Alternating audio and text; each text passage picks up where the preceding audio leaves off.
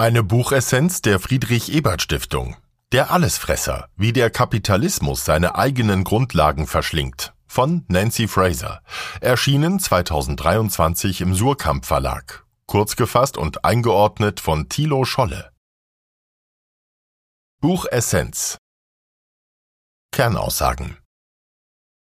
Der Kapitalismus ist ein System, das seine eigenen gesellschaftlichen Grundlagen zerstört. Der Allesfresser Kapitalismus kannibalisiert seine Umgebung und letztlich auch sich selbst. Dies trifft auf menschliche Zusammenhänge wie die Pflegearbeit zu, aber auch auf natürliche Grundlagen wie die Umwelt. In den Blick zu nehmen ist daher nicht nur die Spaltung zwischen Kapital und Arbeit, auch ökologische Probleme wie Umweltzerstörung, gesellschaftliche Probleme wie Rassismus und Fragen der sozialen Reproduktion müssen adressiert werden. Lösungsansätze, die innerhalb des Kapitalismus verbleiben, werden keine nachhaltige Wirkung entfalten. Notwendig ist vielmehr die Entwicklung neuer Beziehungen zwischen Produktion und Reproduktion, Gesellschaft und Natur sowie dem ökonomischen und dem politischen. Einordnung aus Sicht der sozialen Demokratie die Analyse ökonomischer und gesellschaftlicher Strukturen bildet den Ausgangspunkt für die Entwicklung einer Politik der sozialen Demokratie. Wie sich unser aktuelles Wirtschaftsmodell zu gesellschaftlichem Zusammenhalt und zu Möglichkeiten der individuellen Entfaltung verhält und welchen ökologischen Fußabdruck es erzeugt, sind dabei zentrale Themen. Vor diesem Hintergrund formuliert das Buch von Nancy Fraser wichtige Fragen, auf die eine Politik der sozialen Demokratie Antworten geben muss. Buchautorin Nancy Fraser, geboren 1947 in Baltimore, gehört zu den einflussreichsten feministischen Denkerinnen der Gegenwart. Nach der Promotion im Jahr 1980 an der City University of New York war sie im Rahmen verschiedener Forschungsaufenthalte und Professuren im In- und Ausland tätig. Derzeit ist sie Professorin an der New School for Social Research in New York City. Im Kontext kapitalismuskritischer Debatten gab sie wichtige Denkanstöße, beispielsweise mit ihrem Begriff des progressiven Neoliberalismus, mit dem sie die gegenwärtige Verbindung von fortschrittlichen gesellschaftspolitischen Forderungen bei gleichzeitig unangetasteter Dominanz kapitalistischer Strukturen beschreibt. Buchinhalt mit dem Ausdruck kannibalistischer Kapitalismus ist gemeint, dass eine Einrichtung oder ein Unternehmen eines wesentlichen Elements ihrer bzw. seiner Funktionsweise beraubt wird, um eine andere zu schaffen oder zu erhalten. In dieser Formulierung bezieht sich die Beschreibung primär auf den Aspekt der Ökonomie. Sie lässt sich aber auch auf das Verhältnis zwischen der kapitalistischen Wirtschaftsform und den nicht ökonomischen Bereichen des Systems anwenden, also auf Familien und Gemeinschaften, Lebensräume und Ökosysteme sowie auf staatliche Einrichtungen und öffentliche Gewalten, deren Substanz diese Wirtschaft verbraucht, um sich selbst vollzustopfen. Der Kapitalismus ist mithin nicht nur als eine bestimmte Wirtschaftsform zu verstehen, sondern als eine ganze Gesellschaftsordnung, die eine profitorientierte Wirtschaft dazu befähigt, die außerökonomischen Stützen, die sie zum Funktionieren braucht, auszuplündern. Hierzu zählen der Reichtum, der der Natur und unterworfenen Bevölkerungen entzogen wird, vielfältige Formen von Care-Arbeit, die chronisch unterbewertet, wenn nicht gar völlig verleugnet werden, öffentliche Güter und staatliche Befugnisse, die das Kapital sowohl benötigt als auch zu beschneiden versucht, und die Energie und Kreativität der arbeitenden Menschen. Nötig ist daher die Entwicklung eines emanzipatorischen, gegenhegemonialen Projekts einer ökologisch-gesellschaftlichen Transformation. Dieses muss umfassend genug sein, um die Kämpfe unterschiedlicher sozialer Bewegungen, politischer Parteien, Gewerkschaften und anderer kollektiver Akteure koordinieren zu können. Allesfresser. Warum wir unser Verständnis von Kapitalismus erweitern müssen. Die öffentliche Diskussion über den Kapitalismus ist zurück. Es scheint sich ein zunehmendes Bewusstsein dafür zu entwickeln, dass finanzielle, wirtschaftliche, ökologische, politische und soziale Übel auf eine gemeinsame Wurzel zurückzuführen sind und dass Reformen, die nicht die tiefen strukturellen Grundlagen dieser Übel erfassen, zum Scheitern verurteilt sind. Allerdings bleibt diese Diskussion aktuell vor allem ein rhetorisches Unterfangen. Ganze Generationen jüngerer Aktivistinnen und Wissenschaftlerinnen haben sich zu versierten Diskursanalytikerinnen entwickelt, ohne sich der Tradition der Kapitalismuskritik bewusst zu sein. Daher erleben wir zwar eine kapitalistische Krise, verfügen aber weiterhin nicht über eine emanzipatorische Theorie, die geeignete Lösungen aufzeigen könnte. Notwendig ist eine Erweiterung der tradierten Krisenmodelle, die nicht allein ökonomische Aspekte in den Blick nimmt, sondern auch die Ausbeutung der Natur und Fragen der sozialen Reproduktion, der Rasse und der Sexualität. Zu beachten ist ferner die dem Kapitalismus immanente Koexistenz von marktförmigen und nicht marktförmigen Faktoren. Die Trennung von Produktion und Reproduktion ist historisch gesehen im Kapitalismus entstanden, allerdings in unterschiedlichen Modellen.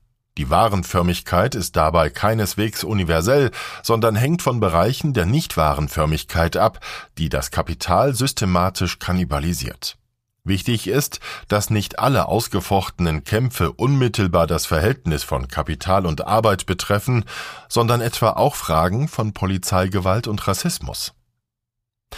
Es existieren aber auch nicht ökonomische Ideale fort, die eine Kritik des Kapitalismus aus seinem Inneren heraus ermöglichen. Ein völliges Außen gibt es im Kapitalismus nicht. Anders als im Anschluss an Marx denkbar, geht es also nicht allein um die inneren Widersprüche des Kapitalismus, sondern vielmehr um die Widersprüche zwischen dem kapitalistischen Wirtschaftssystem und seinen Rahmenbedingungen. Die Kämpfe betreffen dann neue Konfigurationen der Verhältnisse von Ökonomie und Gesellschaft sowie Natur und Politik. Die Neugestaltung der strukturellen Trennungen, die die kapitalistischen Gesellschaften historisch konstituiert haben, wäre dann die Hauptaufgabe von sozialen Akteuren und kritischen Theoretikern, die sich im 21. Jahrhundert für Emanzipation einsetzen. Nimmersatter Bestrafer, warum der Kapitalismus strukturell rassistisch ist. Der Kapitalismus war schon immer mit rassistischer Unterdrückung verbunden, vom Plantagenkapitalismus des 17. Jahrhunderts bis zum heutigen deindustrialisierten Kapitalismus der Subprime-Kredite. Zentral in diesem Zusammenhang sind die Begriffe Expropriation und Exploitation. Expropriation bezeichnet die Enteignung, also die Konfiszierung samt Einbeziehung in die kapitalistische Akkumulation. Exploitation ist die Ausbeutung im Kapitalismus selbst. Früher wurden vor allem die Menschen in den ehemaligen Kolonien enteignet und ausgebeutet. Später entstand als neue Figur in der Mitte der enteignete und ausgebeutete Bürgerarbeiter. Die Trennung entlang der Color Line ist zunehmend weniger nötig, doch zugleich lebt rassistisch motivierte Unterdrückung fort. Da es keine rassenübergreifende Bewegung zur Abschaffung eines Gesellschaftssystems gibt, das eine nahezu universelle Expropriation erzwingt, finden Klagen in den wachsenden Reihen des autoritären Rechtspopulismus Ausdruck. Sie stellen die durchaus vorhersehbare Antwort auf den progressiven Neoliberalismus unserer Zeit dar. Die Eliten, die diese Haltung verkörpern, appellieren zynisch an Fairness, während sie die Enteignung ausweiten und diejenigen, die einst durch ihre Stellung als Weiße oder Europäer vor dem Schlimmsten geschützt waren, auffordern, diesen privilegierten Status aufzugeben, die zunehmende Prekarität zu akzeptieren und sich der Verletzlichkeit zu ergeben, während sie gleichzeitig das Vermögen dieser Menschen Investoren zuführen und ihnen im Gegenzug nichts weiter als moralische Anerkennung bieten. Die Idee eines nicht rassistischen Kapitalismus hilft nicht weiter. Ein auf Parität innerhalb einer ungleicher werdenden Welt ausgerichteter, nicht rassistischer Kapitalismus dieses Typs würde bestenfalls zu gleichen Kannibalisierungschancen inmitten wachsender rassistischer Animositäten führen. Da aber heute die Ausgebeuteten auch die Enteigneten sind, sind rassenübergreifende Allianzen möglich.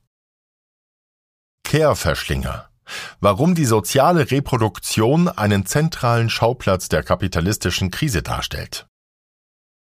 Keine Gesellschaft kann lange überleben, wenn sie systemisch die soziale Reproduktion kannibalisiert. Doch das ist genau, was aktuell geschieht.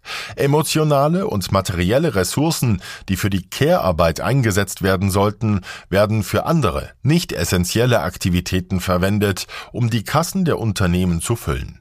Der gegenwärtige Care-Notstand ist der Ausdruck eines dem Kapitalismus innewohnenden sozial-reproduktiven Widerspruchs. Das Streben des Kapitalismus nach unbegrenzter Akkumulation führt dazu, dass genau die sozial reproduktiven Tätigkeiten kannibalisiert werden, auf die er angewiesen ist. In diesem Sinne steht das Bild des Allesfressers auch für eine Schlange, die ihren eigenen Schwanz frisst. Die sozialen Widersprüche des Kapitalismus wurden von der sozialen Demokratie der fordistischen Periode des Kapitalismus über mehrere Jahrzehnte hinweg abgemildert. Damals wurde die Emanzipation zugunsten von sozialem Schutz und Marktwirtschaft geopfert.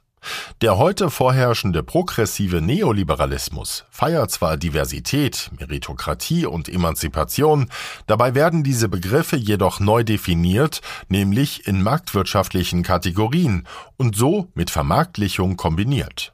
Im Resultat werden soziale Schutzmechanismen abgebaut und die soziale Reproduktion externalisiert. Die Natur im Rachen. Warum Umweltpolitik transökologisch und antikapitalistisch sein muss. Das Ziel muss sein, die gegenwärtige Vielstimmigkeit bzw. Uneinigkeit aufzulösen und eine Gegenhegemonie zu entwickeln. Einen neuen Common Sense, der dem Transformationsprozess eine Richtung geben kann. Dies kann nur gelingen, wenn dieser neue Common Sense über das rein ökologische hinausgeht. Einzubeziehen sind auch Aspekte wie die Unsicherheit des Lebensunterhalts, die Verweigerung von Arbeiterinnenrechten, der Rückzug der öffentlichen Hand aus der Finanzierung der sozialen Reproduktion, die Unterbewertung von Care-Arbeit, die Ausgrenzung von Migrantinnen und so weiter. Diese Probleme sind eindeutig mit dem Klimawandel verwoben und werden durch ihn verschärft. Es muss zwar vermieden werden, den Klimawandel als Anliegen zu begreifen, das alle anderen Anliegen übertrumpft, Wichtig ist aber zu verstehen, dass der Kapitalismus nicht nur ein Verhältnis zur Arbeit, sondern auch zur Natur ist, nämlich ein kannibalistisches, extraktives Verhältnis, das immer mehr biophysikalischen Reichtum verbraucht, um Wert anzuhäufen, während ökologische Externalitäten verleugnet werden. Die kapitalistische Wirtschaft ist systemisch darauf ausgerichtet, von der Natur zu profitieren. Die Auseinandersetzungen zwischen Wirtschaft und Natur sind daher politisch. Wie eng dieser Zusammenhang ist, zeigt sich beispielsweise daran, dass raffiniertes Öl nicht nur einzelne Unternehmer reich gemacht hat, sondern auch der Motor der sozialen Demokratie war. Die Gewinne der Autoindustrie und verwandter Branchen lieferten einen beträchtlichen Teil der Steuereinnahmen, die in der Nachkriegszeit zur Finanzierung von Sozialausgaben genutzt wurden. Doch was diese Sozialausgaben im globalen Norden letztlich ermöglichte, war eine verstärkte Ausplünderung der Natur im Süden. Es geht wie gesagt aber nicht um die Entwicklung eines grünen Kapitalismus. Nötig ist vielmehr eine Perspektive, die alle gegenwärtigen Probleme miteinander verbindet. Der Antikapitalismus ist die Grenze für jeden historischen Block zwischen uns und denen. Ausweiden der Demokratie. Warum die politische Krise ein gefundenes Fressen für das Kapital darstellt. Die Ursachen der aktuellen Krise der Demokratie liegen nicht nur im politischen Bereich. Sie lassen sich daher auch nicht durch eine Reform der politischen Sphäre lösen. Die politischen Leiden des Neoliberalismus, mögen sie auch noch so akut sein, stellen das bislang letzte Kapitel einer längeren Geschichte dar, die die politischen Wechselfälle des Kapitalismus als solchen betrifft. Nicht nur der Neoliberalismus, sondern der Kapitalismus überhaupt ist anfällig für politische Krisen und schädlich für die Demokratie. Der Grund hierfür liegt im Kapitalismus selbst. Dies zeigt sich beispielsweise daran, dass das Vorhandensein einer legitimen öffentlichen Macht eine Bedingung für nachhaltige Kapitalakkumulation ist. Das unbegrenzte Streben des Kapitals nach Akkumulation tendiert aber dazu, genau jene öffentliche Macht zu destabilisieren, von der es abhängt. Das Problem hierbei ist die Trennung des Politischen vom Ökonomischen. Das Kapital gewinnt allerdings nicht immer. Vor allem in Krisenzeiten ringen Akteurinnen auch um die Grenzen zwischen Wirtschaft und Gemeinwesen, und manchmal gelingt es ihnen, diese neu zu ziehen. Genau an dieser Stelle steht auch die gegenwärtige Hegemoniekrise, unter anderem eben mit Bezug auf Antworten auf den Klimawandel. Politik muss die Möglichkeit bekommen, Wirtschaft zu lenken. Durch die Corona-Pandemie hat ein solches Vorhaben weiteren Auftrieb erhalten. Gedankenfutter was sollte Sozialismus im 21. Jahrhundert bedeuten? Neben einem erweiterten Kapitalismusbegriff benötigen wir auch einen erweiterten Sozialismusbegriff. Der Sozialismus erhebt den Anspruch, die Übel des Kapitalismus zu beseitigen. Es muss dabei jedoch um mehr gehen als nur die Vergesellschaftung des Eigentums an Produktionsmitteln. Neben der Ausbeutung der Lohnarbeit muss auch die Ausbeutung von unbezahlter Sorgearbeit überwunden werden. Generell müssen die Beziehungen zwischen Produktion und Reproduktion, Gesellschaft und Natur sowie dem ökonomischen und dem politischen neu gedacht werden, ohne die Grenzen zwischen dem ökonomischen und dem politischen komplett aufzuheben. Damit wird auch die Frage nach dem Wachstum zu einer politischen Frage, die ihrerseits auf der Basis von klimawissenschaftlichen Überlegungen zu entscheiden ist. Buchvotum Frasers Buch ist keine faktengesättigte Analyse, sondern eine große Streitschrift. Die zentralen Punkte werden pointiert und nachvollziehbar vorgebracht, viele Zusammenhänge dabei aber nicht präzise herausgearbeitet, sondern vielmehr unterstellt. Die bereits von Marx und Engels gezogene Schlussfolgerung, dass der Kapitalismus als System die Tendenz besitzt, seine eigenen gesellschaftlichen und ökologischen Grundlagen zu zerstören, hat nach wie vor große Überzeugungskraft. Bedauerlich ist, dass Fraser auf ihr inspirierendes Bild des progressiven Neoliberalismus nur am Rande eingeht und nur recht grobschnittig zwischen nicht möglichen Lösungen innerhalb und noch zu entwickelnden Lösungen jenseits des Kapitalismus unterscheidet, ohne dies genauer auszuführen. Insgesamt handelt es sich nichtsdestoweniger um ein gut lesbares Buch, das einen beachtenswerten Beitrag zu zentralen Debatten unserer Zeit leistet.